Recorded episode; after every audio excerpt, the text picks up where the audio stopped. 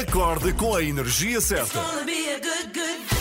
It's gonna be a good, good day. Eu adoro as três da manhã, são, são espetaculares. Gosto da, da vossa alegria logo pela manhã. Vou ouvindo sempre as notícias que eu acho que estão bastante terríveis. São a minha companhia de viagem. Vocês são simplesmente espetaculares. Ana, Joana e Filipa estão consigo de segunda a sexta, entre as 7 e as 10, na Renascença.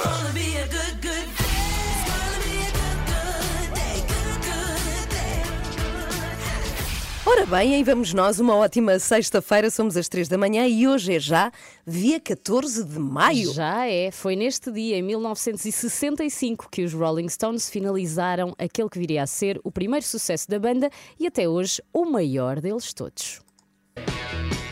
É, é a melhor música de sempre. Estás a ver? É, É impossível fazer melhor que isto. com um único riff de guitarra. E qualquer pessoa percebe logo que música vem aí. Satisfaction só existe precisamente porque Keith Richards, eh, o guitarrista, a Espera aí, deixa-me ouviu pôr mais um bocadinho sonho. assim. Ouvir um sonho? Ele disse: Acordei à meia da noite Sim. e lembro-me que tinha o gravador de cassetes e uma guitarra acústica junto à cama. Na manhã seguinte, quando acordei de novo, a cassete tinha chegado ao fim. Quando a rebobinei, estava lá o acorde de 30 segundos. Dan, dan, dararam, I can get no. E o resto da cassete sou eu a ressonar. E pronto. Assim nasceu a canção de rock mais Ah! Que ouvida em todo o sorte! mundo. Sim, sim, grande Faz sonho. hoje 56 anos. É pá, tão espetacular essa história. Será que é verdade? Pois não sei, mas é Vamos uma belíssima sim. história. Eu vou achar que sim, porque é uma ótima história. 7 e 15 muito bom dia. Agora temos os Fugees para ouvir Killing Me Softly.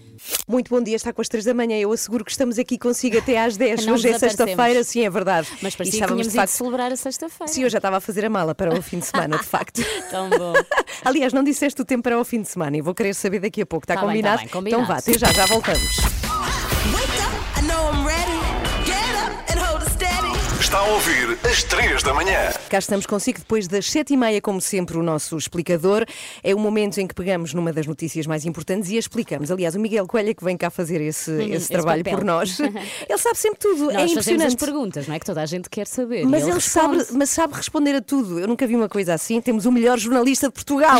É nosso e deste programa. Ora bem, vamos falar das regras que foram anunciadas ontem para a praia.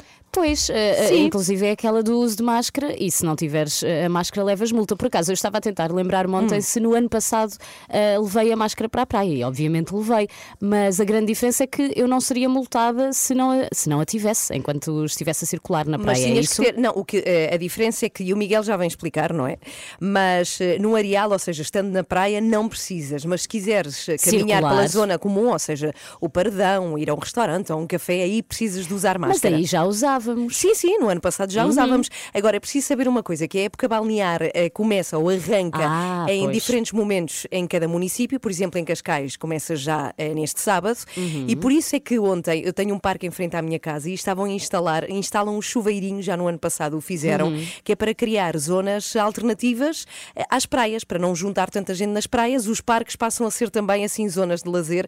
São chuveirinhos muito giros, assim, onde larga assim uma aguinha, não é bem o mar, Uhum. Só não para é? refrescar, é assim, isso. é- É- para fingir que estás, que estás no mar. Agora, há uma coisa que me está aqui a suscitar muita curiosidade é em saber como é que se vai fazer o seguinte: quem tem a toalha a menos de X distância, o Miguel vem esclarecer qual é essa distância, é multado com a minha toalha na areia. Então eu sento-me ao pé de ti, não é? Sim. E não cumprimos a distância. A culpa é minha ou tua? E como é, que É- vamos é chegar a essa? É das repartimos duas, a porquê? multa. Então, mas espera Ah, aí, se Pois e como é que antes- medimos? Temos Lá que está. levar a fita métrica para a praia. É impossível, é impossível. É- para- para já, Eu já, estou, já estou a imaginar muita, muita gente a reclamar. Aos gritos. Saia daqui! Outra coisa é que também não se podem fazer, e o Miguel vai ter que me explicar porquê esta regra. Não se pode, por exemplo, jogar às raquetes este ano. Está Ah, proibido pois, jogar. eh, Mas não consigo passado- entender.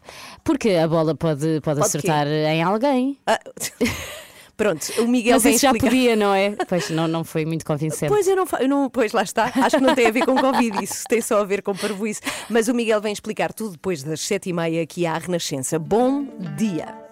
Vais falar. De uma coisa que faz mal à pele. A sério? Porque existem dois tipos de pessoas: as Sim. que só adormecem com a televisão ligada e as que não conseguem adormecer até a televisão estar desligada. Qual Hum. delas és tu, Ana? Televisão desligada. Eu não Pronto. consigo dormir com a televisão ligada. Nem é- eu, mas sabes pois. que eu já tive as duas fases. Eu, eu só comecei a dormir sozinha no meu próprio quarto com 15 anos e obriguei os meus pais. Mas não dormias com os teus pais, dormias Não, com a irmã. com a minha Ah, irmã. Sim, era- é bom esclarecer. Sim, sim, Mas também podia ser com os meus pais, Sim, sem é vergonha. verdade, sim. Com sleeping. Ah, não, dormia com a minha irmã e aos 15 anos passei a ter um quarto próprio. E nessa altura eu obriguei os meus pais a porem televisão no quarto porque tinha medo do escuro e de adormecer no silêncio. Eu estava tão habituada a ter a minha irmã para, Uhum. para dormir que depois ah, tudo me parecia muito vazio. Mas atualmente, se tiver a televisão ligada, não adormeço tranquila. E então fui ver o que é que diz a ciência. Fui à procura. Ah, fiquei a saber que adormecer com a televisão ligada não é nada, nada bom. Segundo neurologistas, especialistas em problemas Não, do descansa- sono. não descansas nada, não é? Pois, porque dormir com a televisão, e eu acho que já falaste disto no outro dia quando falavas dos ecrãs com o teu filho, aumenta a tal exposição à luz azul que aumenta o risco de obesidade, diabetes e outros problemas de saúde. Outro problema é o barulho, que faz com que durmamos menos e interrompa a produção de melatonina, que é aquela hormona muito importante para regenerar as células enquanto dormimos e depois ficamos com aquela pele péssima, como dizia. Às tantas as rugas que eu tenho já é dessas noites todas As que eu interrompo Mas espera, espera, espera, espera aí. Que eu não sei, há pessoas que nos estão a ouvir e não nos veem, obviamente, a rádio é mesmo assim, e podem imaginar-te uma senhora cheia de, e não Cheia tem. de- A Filipa não tem uma ruga. Tenho, tenho. Onde? Tem, Só tu é que não vês. São os teus olhos. Tá Mas voltando à televisão, quantas vezes não adormecemos com a televisão ligada e de repente há tiros e explosões num filme qualquer Sim. Uhum. e acordamos em sobressalto? É uma péssima sensação. Isto Ok. não pode nunca ser saudável, até porque o ser humano não tem a capacidade, e isto eu também aprendi, de voltar a retomar o sono do ponto onde o deixou. Um bocadinho como quando sonhamos e queremos, ah, eu quero voltar a sonhar, Uhum. acordamos. Nunca, não dá. Tem que começar tudo do início. Portanto, este fim de semana aproveito para recuperar o sono perdido e já sabe, desligue sempre a televisão quando sentir que vem aí o João Pestana. Ok. Agora eu queria aqui levantar uma questão que é pessoas que de facto querem ter televisão no quarto. É uma coisa que eu não, Não, supo- eu já não nunca tenho. teria. Eu só tá bem, tive tá na bem. adolescência. Mas há pessoas que em adulto fazem questão de ter uma televisão no quarto em frente à cama, que é uma coisa que eu não consigo entender. Não consigo entender. Mas sabes que há pessoas Isso. que só, não sei, só conseguem se calhar ter aquele tempo para ver televisão já quando é hora, mas sim, não faz sentido. Pronto. Estava aqui a pensar. Não, não, alguém que tiver a televisão no quarto e que Não, nos os está a ouvir, que nos diga têm, porquê. percebes? Então Então que estou a nos digam porquê. pensar porque é que eles têm. Ok, qual é o ganho? 7 e 27, muito bom dia. Hoje temos desculpa, mas vais ter de perguntar. Pois é, vai és acontecer tu. aqui, sim. Hoje tenho a Joana Bairros, que é tão querida e tão simpática e vai ser muito complexo fazer perguntas assim embaraçosas Por ou acaso, eu, eu, tenho, eu tenho uma curiosidade, se calhar posso já dizer-te, fica Qual já é? a saber qual é a pergunta que eu quero fazer-lhe. Eu quero que tu lhe perguntes se ela seria realmente amiga da Cristina Ferreira, se ela tá não bem. tivesse sido patroa dela. Eu espero que ela não leve a mal essa pergunta. Na passada quarta-feira, a nossa convidada foi Áurea. Fazendo uma pesquisa pelo teu nome no Google, encontramos notícias de vários fins de relações. És assim tão difícil de aturar? Sou. Queriam verdade, não era? Sim, sou péssima. Só a verdade. Sou péssima.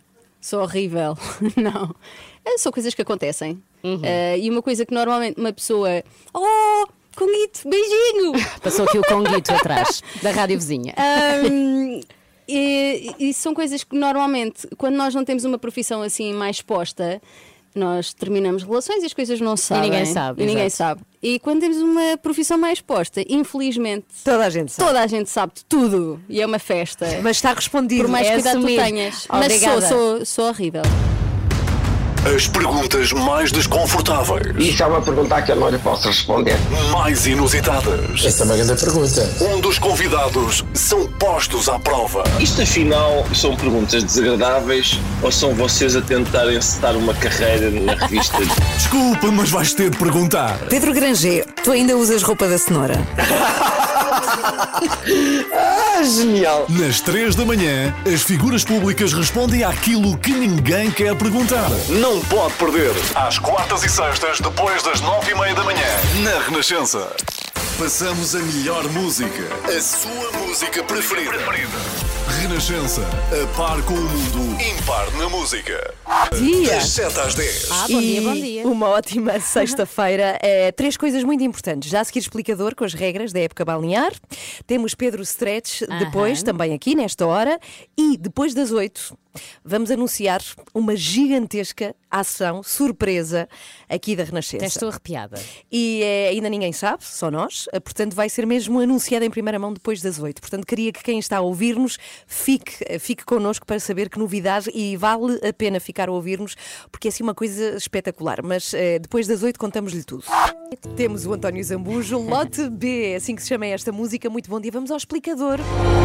Desta manhã de sexta-feira vamos falar de época balnear, de praia. Tão bom.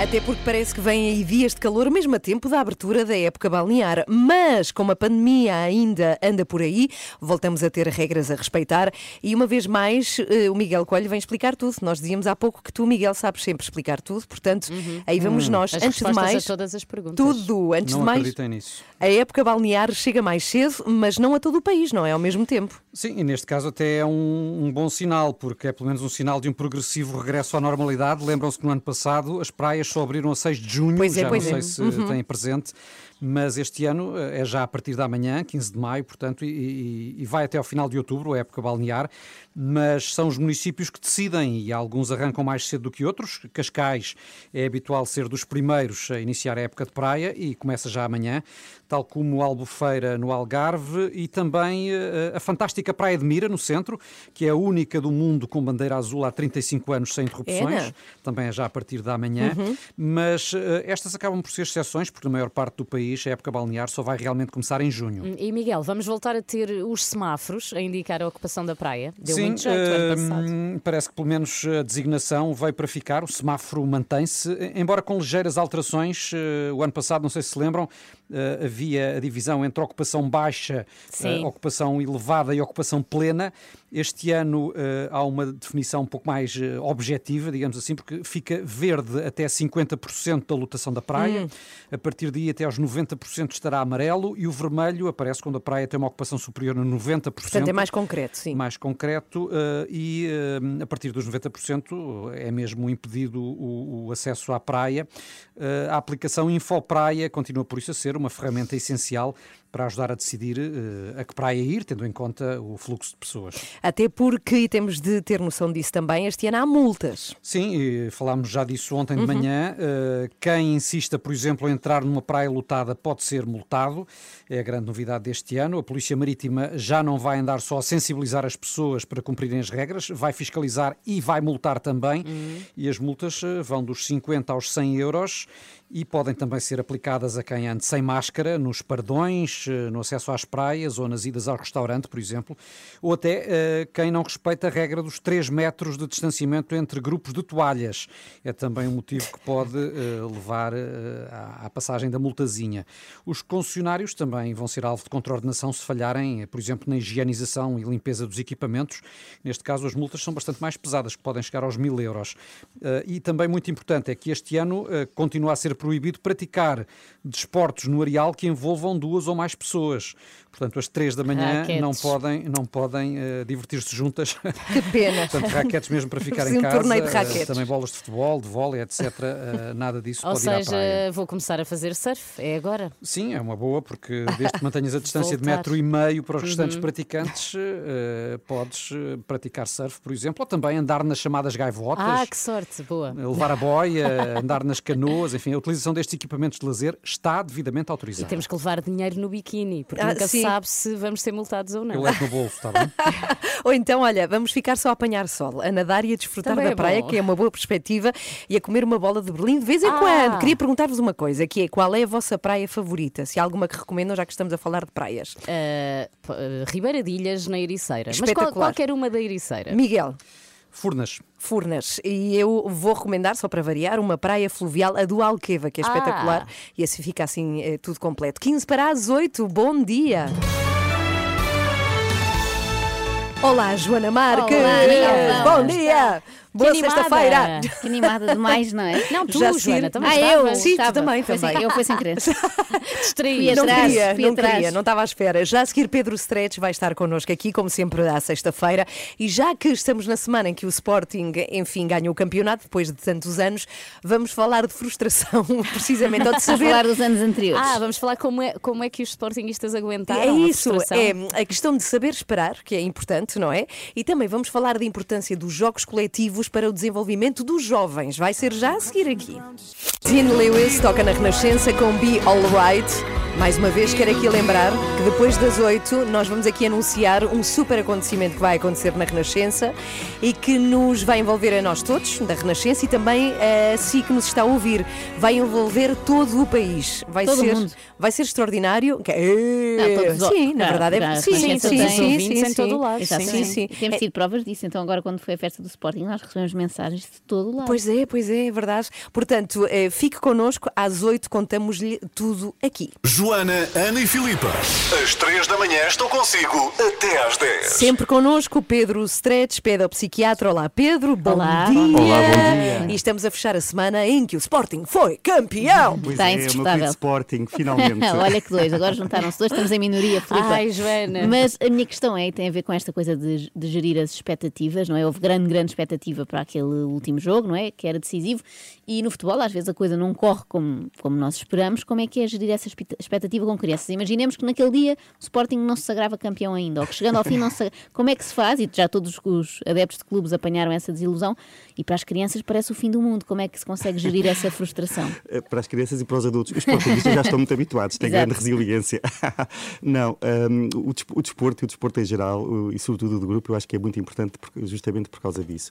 Eh, Ensina-nos a gerir muito bem as expectativas, eh, a perceber que por vezes há vitórias, eh, por vezes também há derrotas, há coisas que seguem um processo justo, outras por vezes que são injustas, e, e o trabalho psíquico de todas estas emoções é, é muito importante e justamente começa desde a infância. Eh, e acho que isto é, sobretudo, hoje em dia, tanto mais útil, eh, quanto mais nós vemos miúdos que têm muita dificuldade em gerir a frustração, o impulso do momento, ehm, o tempo que vai entre o desejo e a concretização imediata ou não desse mesmo desejo. E, portanto, aí toda a ideia do desporto coletivo eh, é muito importante porque ajuda, de facto, a gerir estas questões. Fora uma outra parte que eu acho que também é muito útil, que é a presença de regras, de rotinas e ainda o desporto como grande ponto de descontração e não de tensão. Pois, porque eu tenho, tenho esta dúvida que é, devemos tentar que a criança não sinta essas frustrações ou é mesmo importante que ela passe por esse sentimento? Porque nós, enquanto pais, temos muito aquela mania de não querer que eles passem pelos senti- sentimentos desconfortáveis, não é? Negativos, Negativos. sim, sim. Mas eles devem, devem ter esses, esses eh, sim. sentimentos presentes? devem, eh, sobretudo quando falamos de coisas em pequena dose. Ahm, ou seja, ir sendo confrontado de uma maneira eh, regular com pequenas frustrações do dia a dia é de facto uma coisa construtiva, porque senão eh, pode claramente acontecer o facto de uma criança estar a crescer sem nunca ter experimentado esse tipo de sentimento ou sem nunca o ter trabalhado de uma maneira positiva e depois um dia mais tarde na adolescência, idade adulta, etc., ah, uma pequena contrariedade ou uma pequena frustração Não sabe lidar É o fim do mundo. Exatamente, Exato. e pode É o fim do provocar um mundo. desabamento enorme do ponto de vista emocional. Olha, Pedro, uma última pergunta antes de Claro. ires embora, que tem a ver com eh, a importância das crianças fazerem parte ou praticarem um desporto coletivo. Porque no desporto coletivo não só depende delas, na verdade. Há Exato. muitas questões a gerir, não é? Exatamente, e no desporto coletivo há muito aquela ideia de eh, um por todos e todos por um, onde vai Uhum. um, vão todos, isto é o lema do Sporting, e, e todos por um, é o lema do Benfica, peço desculpa aos Ah, portistas e aos outros fãs. Não há lema para o Porto. Eh, exato, não sei, é capaz de haver, mas eh, a ideia principal é justamente essa. Podemos estar todos juntos na concretização de determinado objetivo eh, e juntos somos frequentemente mais fortes do que apenas a soma de cada uma das partes. Ah. Sim, mas sabes que, por exemplo, o meu filho Pedro detesta eh, desportos coletivos. Uhum. Porquê? Porque tem que gerir que um tenha mais protagonismo do que ele, Ah, ou perderem sim. e não foi culpa dele, ou perderem e foi culpa dele. Ou seja, é- sai completamente do controle um desporto coletivo também, não é?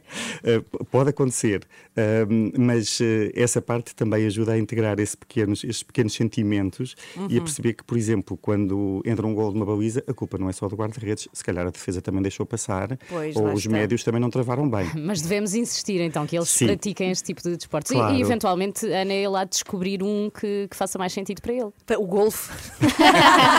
Pode ser bom, Ao pode menos ficar tem um rico. fundo verde. Exato. Que é É isso, é isso. Obrigada, Pedro. Pedro Obrigada, Stretch Pedro. connosco Obrigado. sempre à sexta-feira. E Bom quero convidá-lo também a que, se tiver perguntas a fazer ou sugestões de temas para debatermos aqui com o Pedro Stretch, pode fazê-lo através das redes sociais ou os nossos mails também. E temos aqui um recado de um ouvinte nosso, estávamos a falar do facto de termos Sim. ouvintes em todo o mundo, é o Pedro Simões, está a ouvir-nos na Índia e Ah. diz bom dia, aliás, corrijo, boa tarde, porque na Índia é meio-dia e 22. Ah, não pode Estranho. ser. Não, deve ser meio-dia e pode ser. 54, porque isto muda Não, as horas, não é- os foi- minutos. é que Entretanto, a- ele a enviou a, Sandra- mensagem há 20 minutos. A Sandra Ah. escreveu aqui meio-dia e 22, mas. não- Porque a mensagem se foi calhar chegou a essa Ah, hora. já estava a culpar a Sandra. A se- Não, a culpa não é dela. Estás a funcionar muito bem nesta manhã, Joana. Mas Olha, olha, sou boa a distribuir culpas né, nos jogos de equipa, tem que ser assim. A culpa foi dele. Beijinhos ao Pedro e é impressionante a comunidade portuguesa que há na Índia E que nos acompanha. estamos a descobrir exatamente nestes últimos dias. Every morning. Como é que é, malta? Nós somos os Expensive Soul. Olá, eu sou a Théo Monteiro.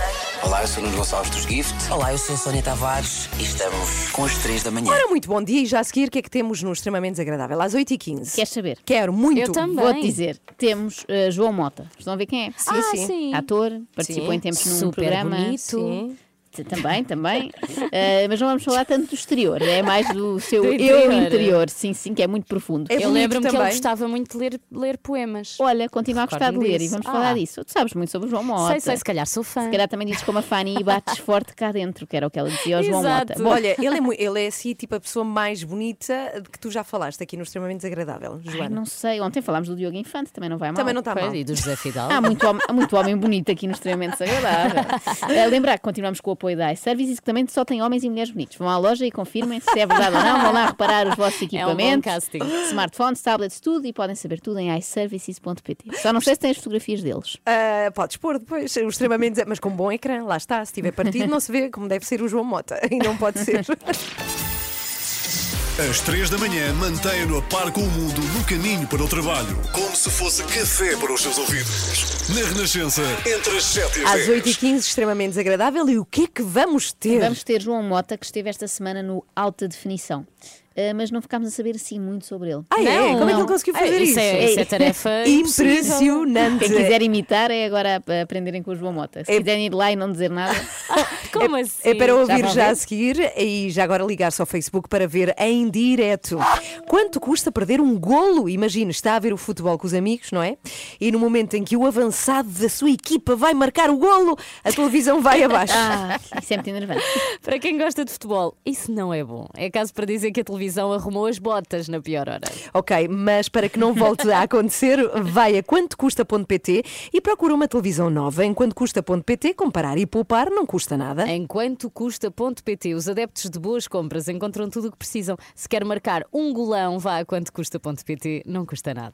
E não custa nada ficar connosco, temos uma novidade incrível, asseguro que é incrível e vai ser um super momento de rádio e está previsto para daqui a um mês. Posso adiantar já e vamos contar-lhe tudo. É na Será? Renascença. O que será? Daqui a pouco. Claro que é na Renascença.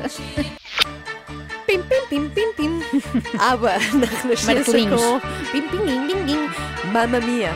Muito bom dia, então vamos lá. É a última edição do Extremamente Desagradável. Sempre. semana. Não é de sempre, é da semana.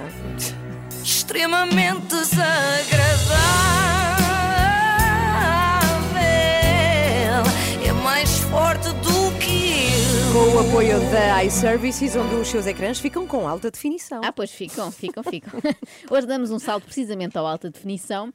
Eh, Se tivessem de descrever este programa da SIC para alguém que nunca ouviu, o que é que diriam? Ah, eu diria que é um programa onde as pessoas vão falar dos seus olhos, eh, das, das suas vidas, com o Também, Daniel também. Oliveira. Pois é, no fim, sim, é um programa onde ficamos a conhecer melhor, assim, mais intimamente as figuras públicas. Certo, olha, descrições válidas para quase todas as entrevistas, menos para a do ator de novela João Mota, porque ele foi muito pouco concreto. No início do programa, os convidados costumam dizer: Estou como sou. Em alta definição, que aparentemente é uma coisa boa, não é? Mas no caso do João é um problema. Ele esteve como é, no alta definição, só que ele é muitíssimo vago. Houve uma altura em que a minha vida mudou imenso e, eu nunca me senti tão triste como naquela altura. Qual altura? E mudou porquê? E porquê é que ficou triste? Não sabemos. Caminhei com os meus pés, com a ajuda de pessoas muito importantes ahm, que nunca me abandonaram em alturas que, de facto, fazia sentido, se calhar. E não me abandonaram, deram sempre a mão. Que pessoas importantes é que lhe deram a mão e que alturas foram essas? Este Estou episódio. ansiosa. Isto ainda mal começou, Filipe. Este episódio do programa devia chamar-se Alta Indefinição. Média, média, indefinição. Sim, foi uma mochila pesada para mim, mas eu tive que a carregar. Tinha que a carregar. Todo esse percurso que eu fiz com uma mochila pesada deu-me força, tornou-me um homem mais forte. Um homem com as qualidades necessárias ou com, com as características necessárias para eu poder viver aquilo que eu queria. Ah, isto é metáfora. Qual percurso? Que características para viver o que querias? O que é que querias, João? E sobretudo que mochila? Que mochila é essa de que o João Mota fala? Essa mochila foi uma mochila com algum preconceito, mas que eu percebo, porque as Ah, coisas não são fáceis e tu tens que trabalhar por elas. Eu também tive sorte, eu não sou especial. Né? Tive sorte de encontrar as pessoas certas, encontrar um, hoje em dia que é o meu melhor amigo, que na altura foi um ato de fé. Ai, vamos andar nisto até ao fim. É, preparem-se, preparem-se. E falta Mas- imenso ainda. Mas preconceito porquê? Que coisas é que são fáceis ou não são fáceis? Quem são as pessoas certas? Quem é o melhor amigo? Tudo dúvidas que ficam no ar. O João tem grande dificuldade em ser concreto, lá está, seja qual for o tema. Ouçam o que ele disse acerca do seu percurso profissional. Eu sempre lutei muito por aquilo que quis. Tudo aquilo que eu queria para mim, tudo aquilo que eu sonhei nunca foi fácil. E eu sempre lutei por isso. E sempre desenvolvi essa persistência e essa ambição, mas de uma forma positiva. Eu corria atrás dos meus sonhos e aquilo que me alimentava é que eu nessa jornada me tornasse melhor pessoa. E isso intensificou-se a certa altura, quando eu quero ganhar essa consciência de mim e eu começo a, a querer perceber o que é que andava aqui a fazer. Eu não percebo o que é que estamos aqui a fazer, João. Não no mundo, claro, mas nesta entrevista Olha, sabes que ele, ele devia mudar de nome para João Veículo. Não era concreto. Que exatamente, veículo? exatamente. Que veículo será? E nem dizíamos que era daqueles que tinham rodas e tal. O que é que sabemos sobre o trabalho do João depois desta resposta? Absolutamente nada. Só sabemos que lutou, que não foi fácil. Foi preciso essa persistência, essa ambição, essa jornada, essa consciência de mim. De mim não, dele. Aliás, isto é uma confusão comum ao longo da entrevista. Muitas vezes o João Mota parece estar a falar de outra pessoa que não ele. Tu vais procurar a não vergonha, tu vais procurar a aprovação. Isso é a receita ideal para tu viveres uma vida sem sentido. E um dia mais tarde tu olhas para trás e pensares assim: "Ixi, Tu quem? O Daniel Oliveira? Isto afinal é sobre o Daniel Oliveira. Há pessoas que têm este hábito estranho, não é? Já é esquisito quando alguém fala de si na terceira pessoa, tipo Jardel, não é? Deles e o Jardel jogou bem, mas falar na segunda pessoa do singular ainda é mais estranho. E também era um hábito de alguns futebolistas. Eu lembro-me que o Figo, no fim dos jogos, dizia assim: quando tu entras em campo, tu tens de dar tudo. E eu ficava: quem? Eu? Entrar em campo, eu é que tenho que dar tudo. O amor é o mais importante de tudo. Seja no trabalho, seja nas relações, seja o amor que tu tens por ti. Mesmo quando tu perdes o sentido da vida, procura o amor. Vai-te dar sentido outra vez. É O amor que eu tenho por mim. Sim, por ti, Joana. Quando eu perco o sentido da vida, procuro o amor. Não. Mas porquê é que estamos a falar de mim se o entrevistado és tu, João Mota? E eu imagino o João no psicólogo, não é? Ele entra no psicólogo e, e o psicólogo diz: João, fala-me de si. E ele. Quando tu tiras um curso de psicologia e o terapeuta, ui, que temos aqui um caso bicudo. O que é que tu queres conquistar? Uma pessoa melhor todos os dias. Um João capaz de ter sempre um, um papel positivo no mundo. Todas as pessoas que cruzam com ele. E isto requer um grau de consciência elevado. É bastante doloroso, porque nada se passa à tua volta que não mexa contigo.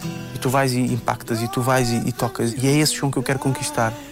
Isto são vários sujeitos na mesma frase, não sei se repararam. Sim, em termos sim. gramaticais Sim, sim. é caótico. E vários Joões É também. isso, o João fala desse João, que parece ser outro João, que não é aquele João, não é? Parece ser outra pessoa, e diz: Tu vais e impactas, tu vais e tocas, mas tu quem? O tal João ou outro João? Estou muito baralhada. O mais importante somos nós enquanto pessoas. E todas as jornadas são válidas. Se tu, enquanto caminhares, te fores aprendendo e te fores acrescentando.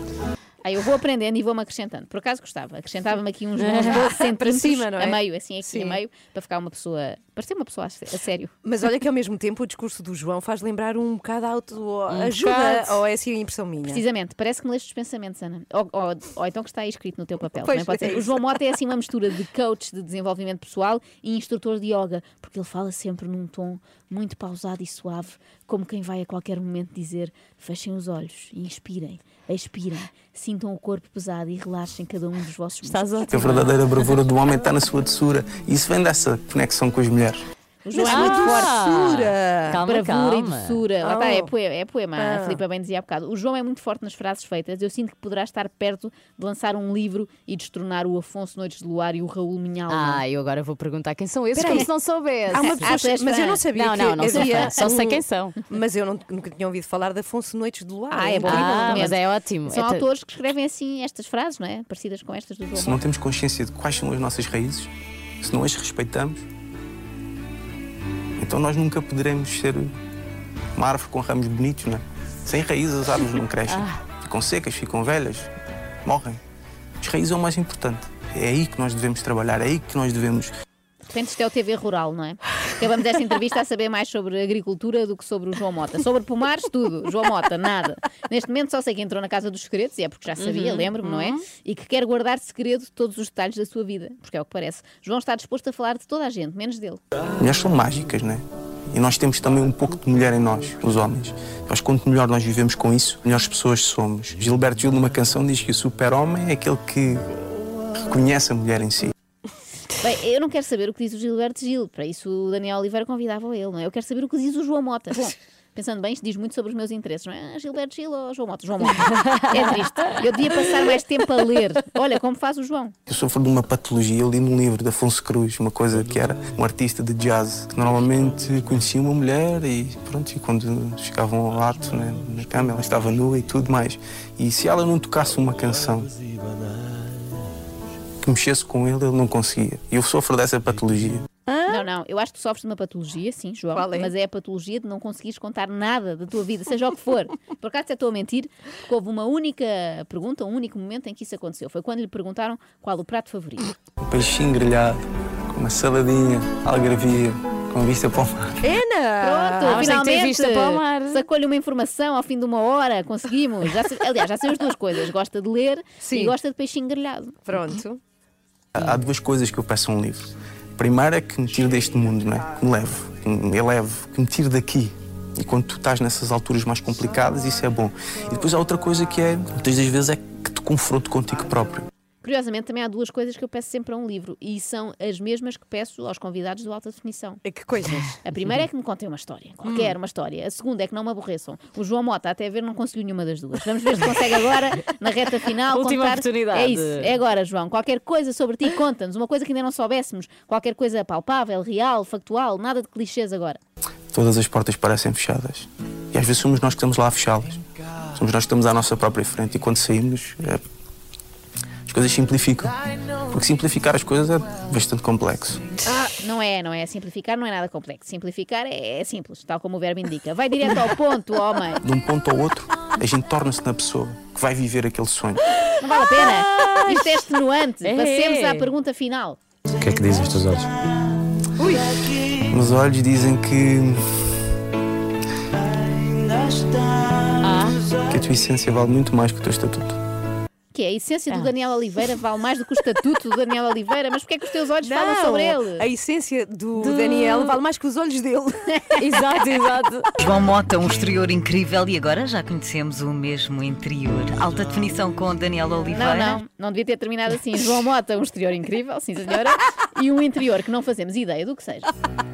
Extremamente desagradável.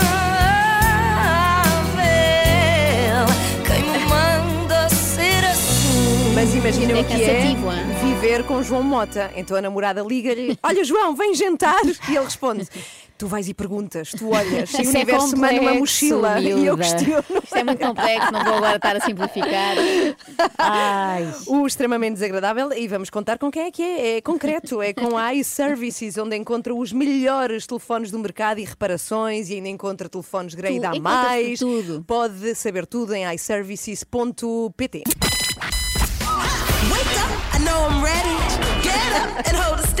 Está a ouvir às 3 da manhã. Bem, agora temos uma revelação especial. Tá, da tambores. Renascença. Bora. Estamos muito contentes por poder finalmente revelar É um segredo aquilo que andávamos a guardar há É verdade, meses. estamos aqui a trabalhar nisto há muito tempo, mas finalmente podemos contar-lhe é que vamos ter uma grande emissão no Rocio, dias 16, 17 e 18 de junho. É uma ação solidária em parceria com o Grupo AGAs Portugal e a Fundação AGAs, que conta também com o apoio da Câmara Municipal de Lisboa. E porquê tanta gente a apoiar? Porquê? O que é que vai É por acontecer? uma causa muito importante. Conta não é? tudo. Acho- Conta a Filipa. A Ah, é? Filipa, sim. Conto eu. É uma ação solidária Sim. a favor da União Audiovisual, que vai Uhum. apoiar todos os profissionais do espetáculo que, como sabemos, sofreram bastante com esta pandemia. E com a Renascença, ninguém fica para trás. É Ninguém. este o lema da iniciativa 3 por todos. É assim que se que é chama, vai três por todos. Ainda Então, não que é que vai acontecer? como é que isto se vai É processar. isso, a parte gira é agora. Gira para as pessoas, não para nós. Às 3 da manhã vão estar mais de 50 horas a fazer rádio sem parar. É uma maratona de rádio em que não se, horas. em que não Ninguém se para dorme. mesmo, ninguém, Ninguém dorme, dorme. ninguém vai à cama, porque precisamos de utilizar todo o tempo disponível para conseguir aqui reunir fundos para ajudar eh, esta malta da União Audiovisual e que passou muito mal durante o último ano, durante a pandemia, sofreram eh, especialmente. E nós já temos duas presenças confirmadas. Vai Pois é. Quais são? Quais são? Carolina Deslandes, olha em cor outra É. vez, e Marisa Liz. Mas atenção que são duas Em- da em quase centenas. exatamente uma centena de convidados que vamos ter. Portanto, são três dias que não vamos descansar minimamente. Vamos estar a fazer sempre rádio sem parar, em direto na Praça do Rocio. Vai poder ver-nos, acompanhar e, sobretudo, participar nesta campanha em que queremos muito ajudar estas pessoas que ficaram tantos meses sem trabalhar. Vai poder saber tudo no site da Renascença e vamos contando, porque ao longo desta emissão de hoje, sexta-feira, vamos voltar a lembrar e a contar o que é que vai acontecer nesta emissão especial. Deixem-me lembrar mais uma vez os dias 16, 17 e 18 de junho, às três por todos! A sua música preferida. As histórias que contam. A informação que precisa. Está tudo aqui na Renascença. Na Renascença. A par com o mundo.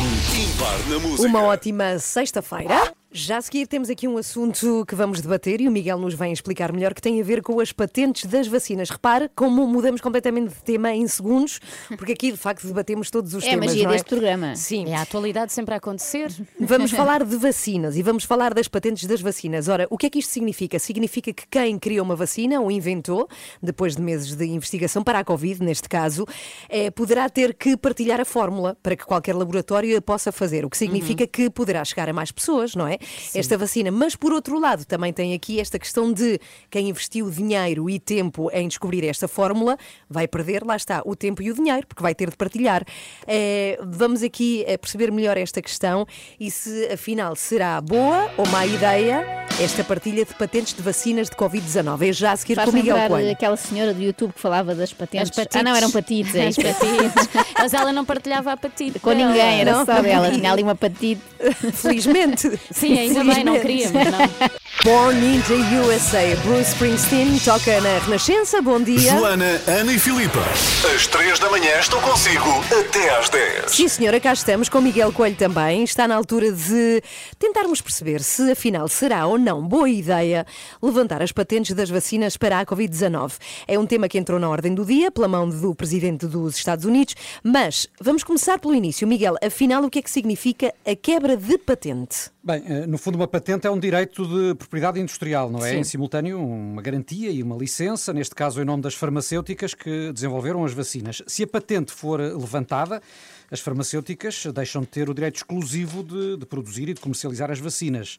Ou seja, ficam sem a maior parte do lucro e de serem, na prática, compensadas pelo investimento que fizeram pelo desenvolvimento das vacinas, embora, em grande medida, também eh, o investimento eh, e massivo foi feito por parte dos Estados, não é? Pois, e que, que Investimento público. países, eh, Miguel, é que estão a apoiar o levantamento das patentes? Desde logo, eh, os Estados Unidos, eh, como a Ana referiu, o presidente Joe Biden eh, eh, prometeu mesmo defender o fim das patentes eh, para as vacinas na Organização Mundial do Comércio e, eh, caso obtenham o apoio da maioria, os países membros eh, vão precisar de seguir a regra, mesmo aqueles que discordam, já que a lei da propriedade industrial eh, prevê eh, situações como essa. Mas juntar-se aos Estados Unidos, há já países como o Brasil ou a Rússia, a Índia, a África do Sul, enfim, há, há vários países que eh, têm também esta linha de raciocínio. Só que enfrentam a resistência de outras nações, como a Alemanha, que eh, também têm gigantes farmacêuticas interessadas nesta questão Uhum. e que não veem com bons olhos esta possível quebra das patentes. Então, já agora, Miguel, por que razão é que há países a favor? Bem, há, na prática, o principal argumento tem a ver com a necessidade de aumentar a produção das vacinas. Pois. Uhum. Eh, Há quem considere, eh, países e muitas correntes de opinião eh, consideram que, face às atuais limitações que continuam a existir, eh, quanto à escassez de vacinas a nível mundial, a solução poderia passar justamente por quebrar as patentes. Eh, Há, inclusive, especialistas que defendem que a saúde da humanidade deve estar subjugada eh, a uma lógica que não eh, a do lucro e do mercado, eh, porque as vacinas são bem público eh, e a Europa tem de defender, por exemplo, no caso europeu, que são os interesses do cidadão e não das farmacêuticas que deve falar mais alto. Por outro lado, há especiali- especialistas que também consideram que levantar as patentes das vacinas contra a Covid-19 não terá um efeito assim a curto prazo. Sim, é o outro lado da moeda e e é também a opinião de uma especialista que a Renascença ouviu, Anabela Carvalho. Ela é mandatária europeia de patentes e alerta que um levantamento forçado hum, destas patentes poderia levar a indústria farmacêutica a, por exemplo, retrair-se no desenvolvimento de futuros medicamentos ou então a ir para o segredo, ou seja, a guardar dentro das empresas o, o conhecimento e acrescenta que, eh, no conjunto, o levantamento de patentes poderia ter, de facto, efeitos perversos. Imagina, no, no simples pastel de Belém, que, que a mim me faz quando vou a Lisboa e comprar um, não é? Ele tem trade secret, não é?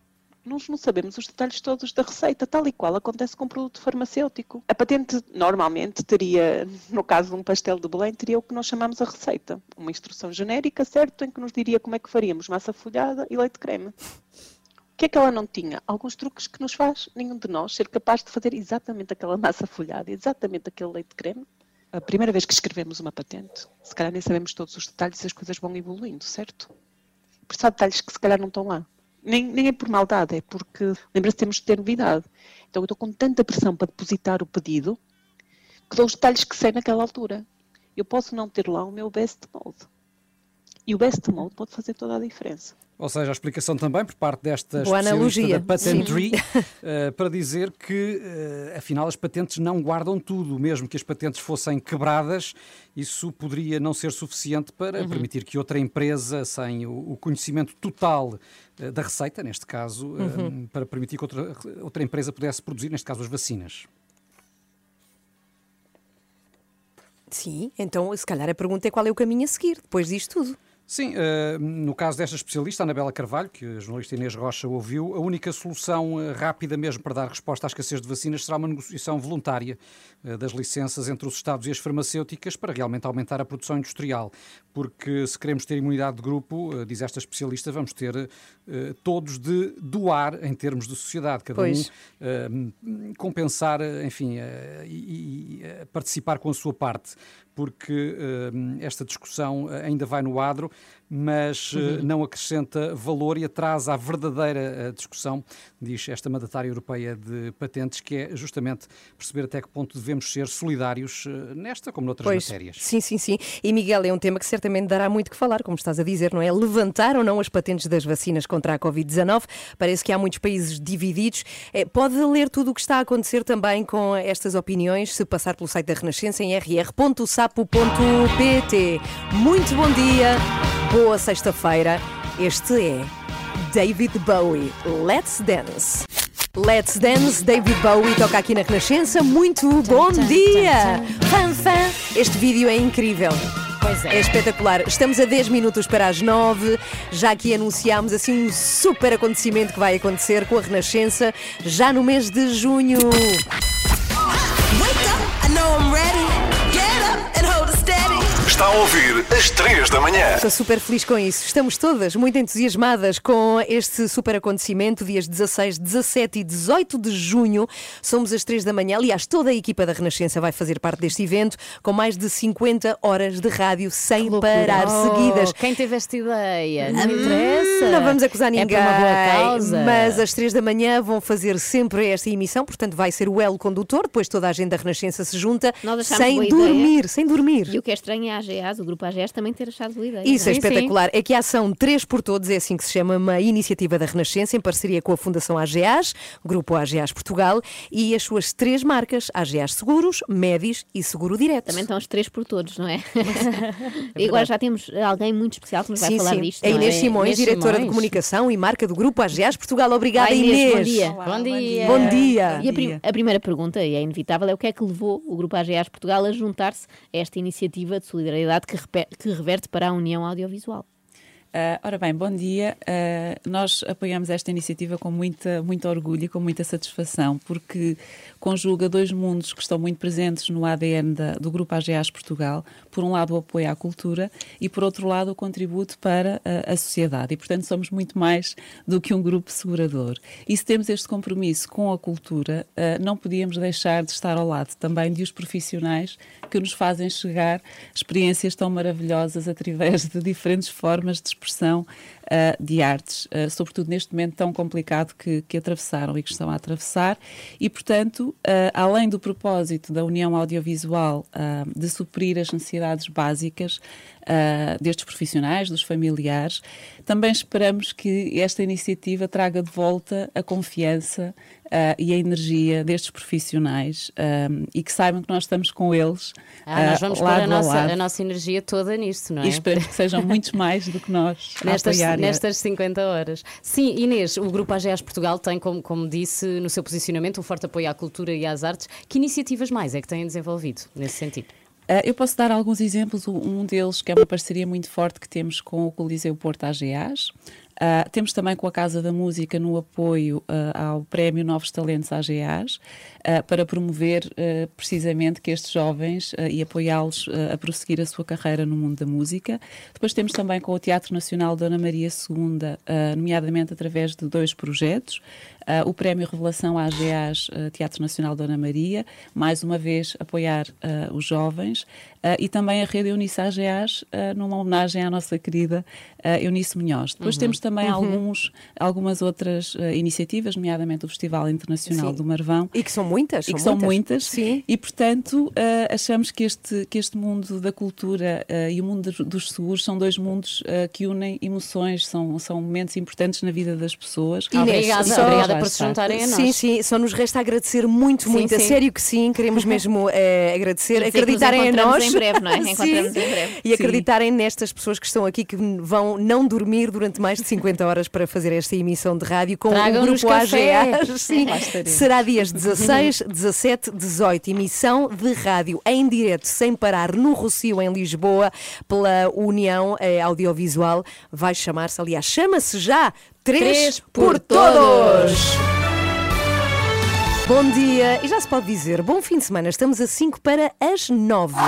Estas são as 3 da manhã. Comece o seu dia connosco na Renascença. Até estou a esfregar as mãos, com a vontade que eu tenho de ver o que vai Ai, ai, acontecer já a não seguir. percebo a piada disto.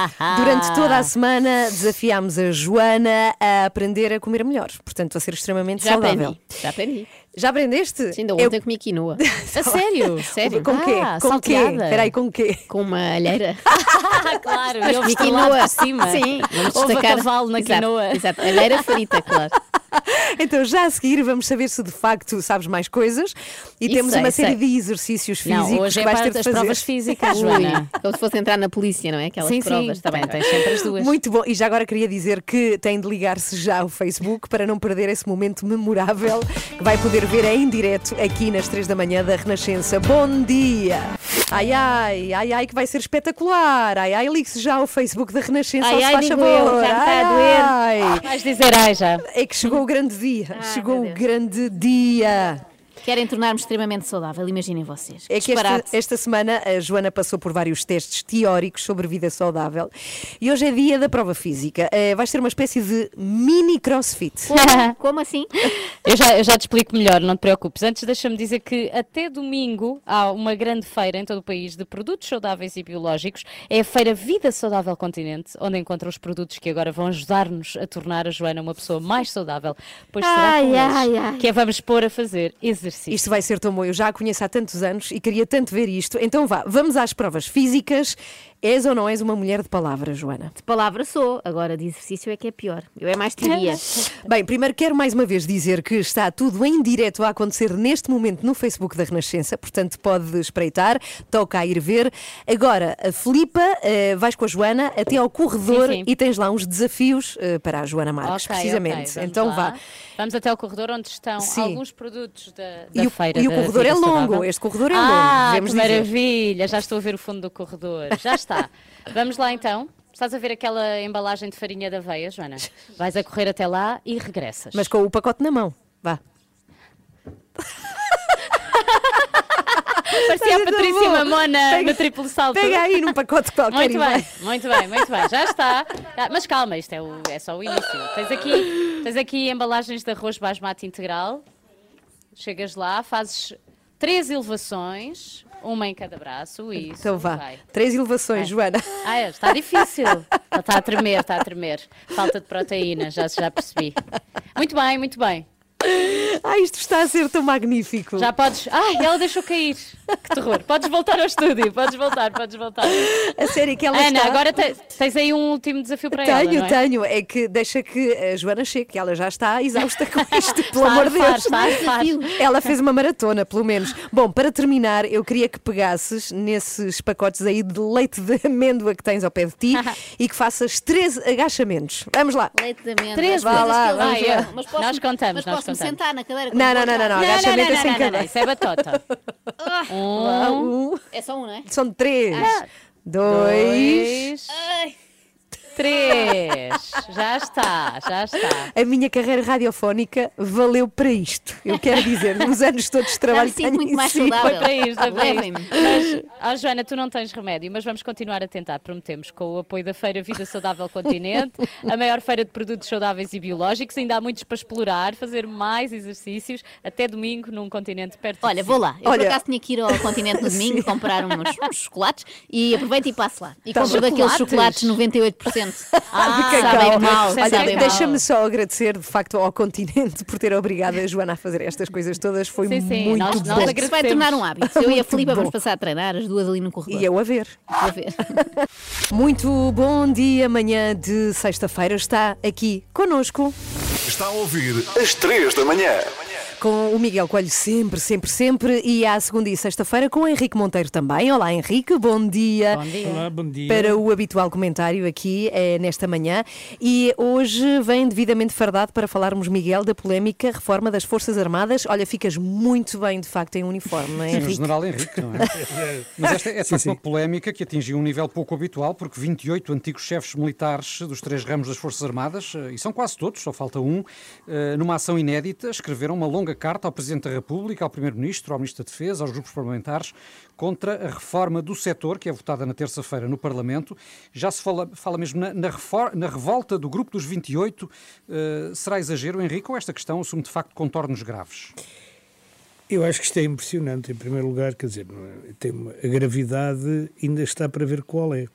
É impressionante porque são, de facto, todos, eh, penso que a exceção é o general Valença Pinto, e o general Valença Pinto era aquele que seria beneficiário de uma reforma como esta, que falhou em 2009. Ou seja, era o chefe de Estado-Maior-General das Forças Armadas e ficaria com a concentração do poder dos outros chefes de Estado-Maior.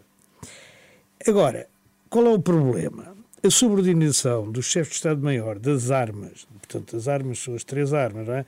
Armada, Exército e Força Aérea. Sim, os ramos, como habitualmente se diz. Ou os ramos. Dizer, a subordinação deles todos ao chefe de Estado-Maior-General das Forças Armadas, que é um cargo que já existe não é? e, e que é ocupado por, aliás, uma pessoa da Armada, surge como um grande problema. E- mas eu penso que a centralização. Eles dizem, isto fica. Um dos generais disse, isto fica tudo com o dono disto tudo, ou com alguém mandar nisto tudo e tudo isso. Mas eu penso que a centralização administrativa que o governo pretende é o outro ponto importante, porque no fundo é a centralização administrativa que tira muito poder e esvazia muito de conteúdo os chefes de Estado dos ramos. Onde é que os militares têm razão? Eu acho que houve de facto falta de um debate alargado. Terça-feira, como disseste, vai a lei para o Parlamento, houve do- dois Conselhos Superiores de Defesa, salvo erro, chama assim, eh, houve um Conselho de Estado sobre o assunto, mas a discussão nunca foi pública do ponto de vista de saltar para, para, para universidades, para, para institutos. Mas justifica-se que, que este debate sobre as Forças Armadas seja de facto alargado à sociedade civil? Eu penso que sim, eu acho que nós, que a sociedade civil, enfim, aquela que, que está interessada, naturalmente, quem não está interessado não quer saber do debate para nada, mas pelo menos em, aqueles institutos que são que, que, que- que se relacionam com a defesa, com a segurança, com, com, a- com as relações externas, porque repara uma coisa, muito da- da- do bom nome de Portugal no mundo eh, vem da, da ação das nossas Forças Armadas. As nossas Forças Armadas, desde o fim da guerra em África, tornou-se uma força de paz, basicamente. Quer dizer, não, Sim, no plano interno também temos agora o papel, por exemplo, na plano interno, vacinação que as Forças Armadas têm, têm no combate, no combate é aos incêndios e, e isso tudo, são forças de paz. E em muitos, eu já estive em, em vários países onde estavam militares portugueses, fossem companhias, fossem peritos militares ou comandos eh, militares, fosse de outra ordem qualquer, conselheiros e isso tudo, e em todos os lados os portugueses, os militares portugueses são bem vistos. Bom, agora, isto não quer dizer que o governo tenha que legislar para os militares especificamente. E eu penso, parece-me que o governo, eh, quando tenta fazer uma centralização dos, do, do- administrativa, da- da logística e, de- e tudo isso, quer dizer, aparenta ter uma certa lógica.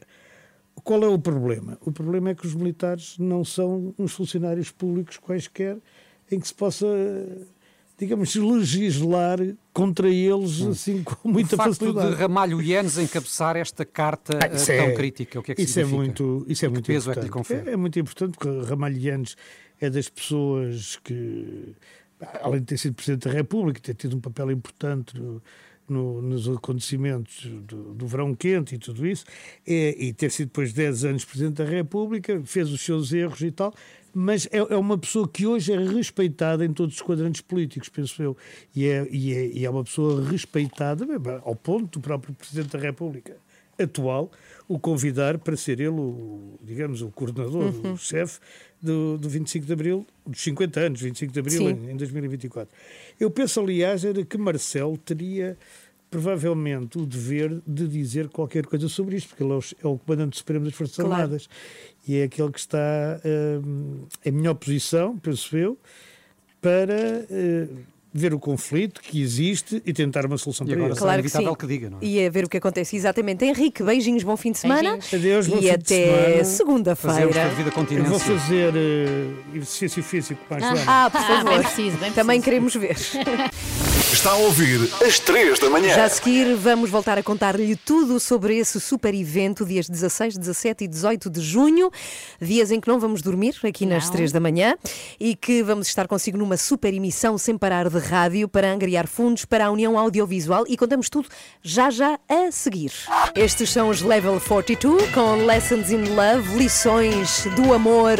Eu acho que isso também vai ser muito o mote do que vai acontecer nesta super emissão especial da Renascença, dias 16, e 17 e 18 de junho, uma emissão chamada Três por Todos! São mais de, Exatamente, em mais de 50 horas de rádio seguida. Como é que nós nos metemos nisto? Pois não sei, mas vai É ser amor, maravilhoso. sim. Isto Amor à arranca e não para mais. Então são mais de 50 horas de rádio sem parar, não podemos dormir e estamos num estúdio para toda a gente ver em plena cidade de Lisboa. Vai ser Mas num podemos comer, Rossio. não é? Vamos Sei, tenho essa dúvida. Vamos pensar se vais poder comer ou não. Se puder comer, não me importo de não dormir. Agora, esta emissão especial é feita para angariar donativos para a União Audiovisual, que Uhum. sabemos que tem muitos profissionais que durante muitos meses não tiveram trabalho e tiveram muitas dificuldades para basicamente viver e fazer a sua vida normal. E é por isso que nós decidimos juntarmos e fazer esta emissão com toda a gente da Renascença e que também lhe vai calhar a si que nos ouve, também vai poder ajudar e vamos explicando como. E partilhando com a União Audio- Audiovisual aquele lema que é ninguém fica para trás. É isso. A Inês Salles é produtora de televisão, é membro da direção da União Audiovisual. Olá, Inês, bom dia. Bem-vinda. Olá, bom dia a todas. Está tudo bem, Inês? Tudo ótimo. Então, o que é que te parece fantástico. esta ideia? Não Estás melhor contente? ideia nesta altura, porque nós até temos estado a, a falar eh, agora um pouco mais afincadamente, porque o- as, as recolhas têm diminuído bastante. As pessoas estão a voltar aos seus trabalhos, há pessoas que não podem continuar a ajudar, e então esta iniciativa vem outra vez despoltar eh, a força que nós temos, que é sempre vinda de outras pessoas, porque nós sozinhos também não conseguiríamos Inês, fazer quando- nada. para quem não sabe, qual é mesmo a missão eh, concreta da União Audiovisual? A nossa missão é a recolha de bens de primeira necessidade e de alimentos e a entrega aos técnicos, a todos os profissionais do audiovisual, Uhum. sejam artistas ou técnicos, que nos peçam apoio. É esta a nossa missão. Ou seja, neste momento continua a haver esses pedidos de apoio, porque as coisas ainda não retomaram a sua normalidade e há menos apoios, é isso? É isso, nós neste momento estamos a, a apoiar cerca de mil pessoas, 350 famílias a nível nacional e agora olhamos para as nossas prateleiras nos nossos armazéns espalhados pelos oito polos de norte a sul do país, incluindo nos Açores, e há muitos menos alimentos do que há uns meses meses atrás. Olha, uma coisa importante aqui de, eh, de ressalvar que é, eh, estamos a falar mesmo de pessoas que deixaram de ter comida. É verdade. Uh, técnicos e artistas que querem. Pessoas que tinham vidas normais, não é? E que momento para Exatamente. As necessidades básicas. Como eh, nós, pessoas que uhum. trabalhavam, que tinham os seus trabalhos normais e de repente deixaram de conseguir trabalhar. Mas têm as suas famílias, têm as suas crianças, os seus animais de estimação e a alimentação é o mínimo que nós podemos eh, tentar eh, ajudar e apoiar. É essa a E, nossa va- vamos função. aqui dar a nossa contribuição, não é? O máximo que pudermos. Qual é, eh, para a União Audiovisual, a verdadeira importância desta emissão solidária, três por todos?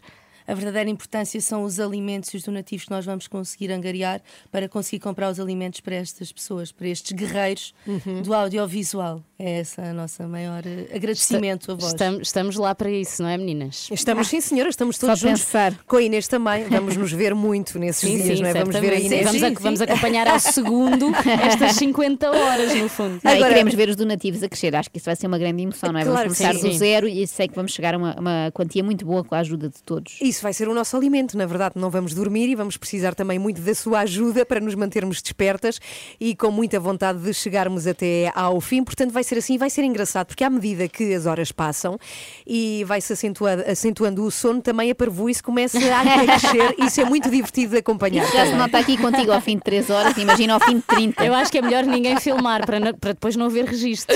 É uma ação solidária em parceria com o Grupo AGEAS Portugal e a Fundação AGEAS, que conta com o apoio da Câmara Municipal de Lisboa. Muito obrigada à Câmara também por nos ajudar e tudo a favor da União Audiovisual, dias 16, 17 e 18 de junho, três por todos, ninguém fica para trás. Por favor, eh, tem de nos acompanhar nesta ideia maluca, mas que vai ser espetacular, dias 16, 17 e 18 de junho. Inês, obrigada. Obrigada, Vai ser muito até bom. breve. Vai ser Obrigada. espetacular. Mais informações muito em breve também no site da Renascença rr.sapo.pt. Bom dia. Impossible, nada é impossível. Vamos mostrá-lo em junho naquela emissão dos três por todos. Foi para refletirmos sobre o tempo que fazem Ponta Delgada. Não, por acaso eu vou dizer em que é que estava a refletir. Nós habitualmente a esta hora temos aqui o desculpa, mas vais ter de perguntar, é sempre à quarta e à, à sexta-feira, mas nós decidimos que esse bocadinho de tempo que temos disponível aqui neste programa para precisamente ouvir o desculpa vai ser usado hoje para fazer uma homenagem. Ela foi muito homenageada ontem, durante a tarde, mas gostamos todos muito dela. Aliás, Portugal inteiro gosta muito dela, a Maria João Abreu, que morreu ontem. Foi uma notícia muito chocante. Eh, Trágica. completamente. Foi uma coisa sim, muito sim, nós chocante. fomos ouvindo as notícias eh, acerca de- do problema de saúde que tinha e de estar internada, mas acho que eh, todos nós fomos tendo assim uma esperança, Sim, não sei baseada em quê, mas de que ia, Não, eu- que ia recuperar, talvez eh, Houve um eh, momento baseada até falou- na própria imagem assim de força da Maria João Abreu e de se ter assim uma super genica e acho que acreditámos todos, não, vai passar por isto e, e daqui a uns tempos já E vai voltar, vai voltar. recuperada. Agora, é impressionante a quantidade de coisas que ela fez no que toca à carreira, a sua polivalência de drama, a humor, a novelas, Uhum. São quase a 40 teatro. É brutal a cinema, mas sobretudo e mais do que a carreira, a sensação que fica é que a Maria João Abreu era muito amada por toda a gente. É a sensação que fica, que era consensual o amor que toda a gente lhe tinha, conhecesse-a ou não a conhecesse. E nós queremos muito deixar aqui eh, um minuto de bocadinhos da carreira da Maria João Abreu, é a homenagem das três da manhã. Vamos lá. 1983, no Maria Matos. Mais tarde vieram a televisão e o cinema. Tenho muitos amores, mas não sei de qual gosto mais. Em miúda, lembro-me de ir buscar uma cadeirinha e pôr umas meias com umas ligas e uns calçõezinhos pretos e em frente a um espelho tentar fazer a coreografia e imitá-la.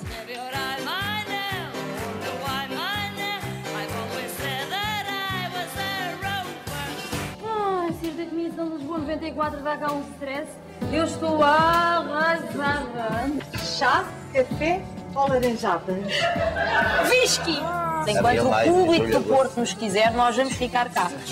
Olá, eu só estava à procura de um lugar. Olá.